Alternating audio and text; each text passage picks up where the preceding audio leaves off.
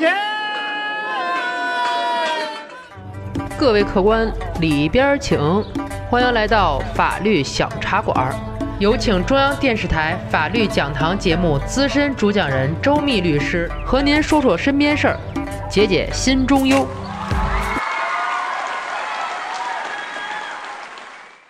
小茶馆的各位听友，大家好！不愿透露姓名的片头君今天又来了。今儿个呀，由我跟大家讲讲劳力士的手表、范思哲的衣服、爱马仕的香水、香奈儿的皮带。任何一样拿出来，那都是普通人无法消费起的奢侈品。可是，在徐冰身上，那是司空见惯。一双联名绝版的球鞋就被他大摇大摆地穿着，好像是集市上买来的处理货。其他人啊，见了他很是纳闷儿，一度怀疑他身上的是假货。可真有那眼尖的人看出来了，一身的名牌，随便一样那可是上万。有的人就问他了：“哥们儿，你在哪儿发财呢？”带带我呗，徐冰啊，倒也不做作，回头就问：“你胆子大吗？你要胆子大，我就带你发财去。”这人听着啊，就乐呵了：“嘿，怎么着啊？您恨不能是贩毒了吧？还要胆子大？”徐冰听了也再不回这人，只是笑笑。这一下，他身边的人啊，感觉更加神秘了。徐冰的好友马峰这天来到徐冰家做客。一进屋，马峰就被桌子上大大小小的几十部手机吸引了。马芳调侃徐冰：“哟，我说你小子最近哪儿发财了呢？原来倒腾手机了呢。”徐冰啊不以为意的说道：“你 low 不 low 啊？倒腾手机才能挣多少钱呀？你可别小看这些手机，这可是我的宝贝。”一句话引起了马峰的好奇：“哎，有什么事儿啊？带带兄弟呗。你看我这上有老下有小的。”光靠工资是真养活不起。徐冰想想，觉得也不是什么问题，就跟马峰啊说了自己干的事儿。原来啊，徐冰通过渠道购买了已经开通好的电话卡，养上半年，这些电话卡就有资质申请网络贷款。进行贷款后，将卡扔掉，这贷的钱啊也不用还了，人呀也找不到。马峰一听，心里这一惊，问徐冰。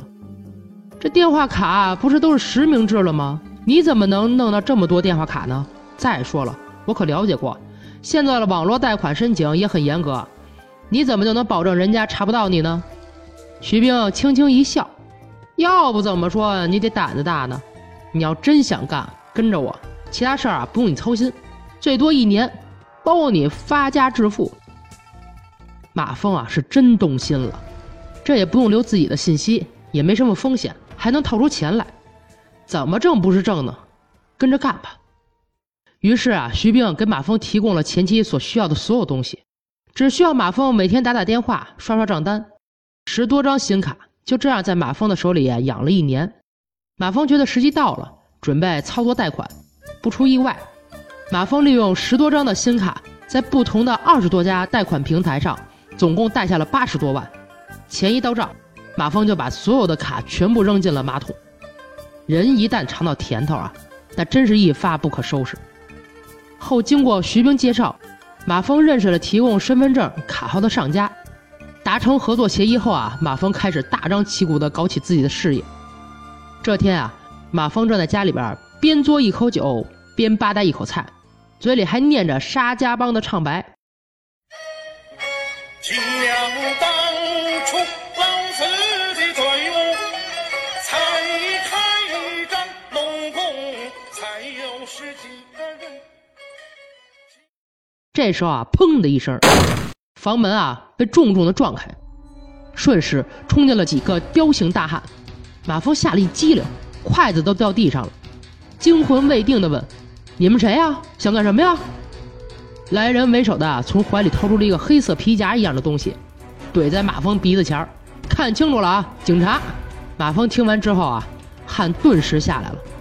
坏了哟！警察扫了一下屋内的陈设。目光啊落在了旁边桌子上的几个手机上，警察也没再废话，将手机啊收进证物袋，将马峰啊带回了警局。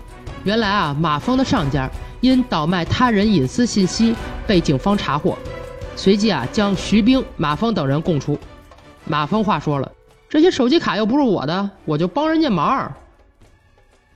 警方啊，将银行调取的转账记录摆在了马峰面前，问马峰：“这转账的卡是你的吧？这么多钱哪儿来的呀？”在事实面前，马峰不得不低头。根据《中华人民共和国刑法》第二百六十六条，诈骗公司财物，数额较大，处三年以下有期徒刑、拘役或者管制，并处或者单处罚金；数额巨大或者有其他严重情节。处三年以上十年以下有期徒刑，并处罚金；数额特别巨大，或者有其他特别严重情节，处十年以上有期徒刑或者无期徒刑，并处罚金或者没收财产。马峰啊，以为自己找到天衣无缝的吸金手段，他觉得小贷公司是吃人不吐胡的黑买卖，可他完全没意识到，黑吃黑也能触犯法律。马峰啊！哪有白来的钱呀？小茶馆在这里提醒各位听友：君子爱财，取之有道。看似很精明的策划，最终害了自己。好了，这期的小茶馆就到这里，我们啊下期接着聊。喜欢法律小茶馆的听友，记得点击上方订阅。每周二六中午十二点，我们与您不见不散。如果您生活当中有什么烦心事儿、麻烦事儿，欢迎评论或私信留言，我在法律小茶馆等着您。